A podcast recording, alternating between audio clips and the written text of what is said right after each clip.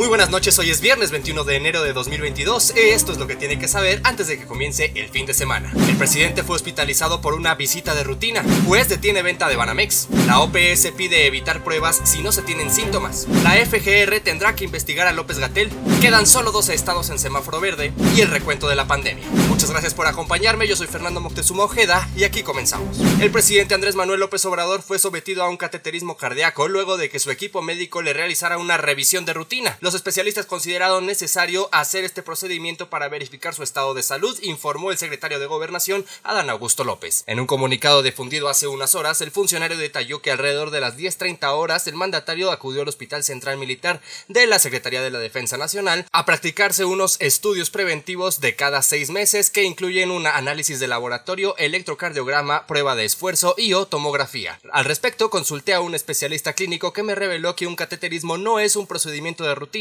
y que por el contrario se trata de un procedimiento delicado que se realiza de inmediato a quien sufre un infarto. El especialista me comentó que podría ser atribuible a una secuela post-COVID, el infarto que sufrió hace unos años o un infarto reciente. La empresa naviera Oceanografía puso freno a la venta de Banamex, propiedad de Citigroup, en tanto no se resuelva la demanda que tiene en su contra por un presunto quebranto de 30 mil millones de dólares. El freno fue avalado por Mario Salgado Hernández, juez septuagésimo primero de lo civil en la Ciudad de México, para evitar que la empresa eluda el cumplimiento de sus obligaciones o el resultado del juicio que se ha promovido o se intente promover en su contra. El documento pide a Citigroup que se abstenga de realizar la venta o transmisión de acciones, activos y demás bienes financieros tangibles o intangibles hasta en tanto no se resuelva la sentencia definitiva en el juicio principal. En este sentido, el grupo financiero dio a conocer que apelará la medida interpuesta. Planeamos apelar la medida cautelar y actualmente no esperamos que este asunto tenga ningún impacto en el cronograma para la venta de nuestro negocio de consumo en México, señaló Citibanamex. Cabe recordar que esta misma semana el director general de Banorte aseguró que iniciarán un análisis sobre las oportunidades de compra de Banamex y si esto les agregaría valor. En tanto, Javier Garza Calderón, presidente y fundador del grupo de empresarios por la Cuarta Transformación Nacional, también levantó la mano como interesado en adquirir el instrumento financiero.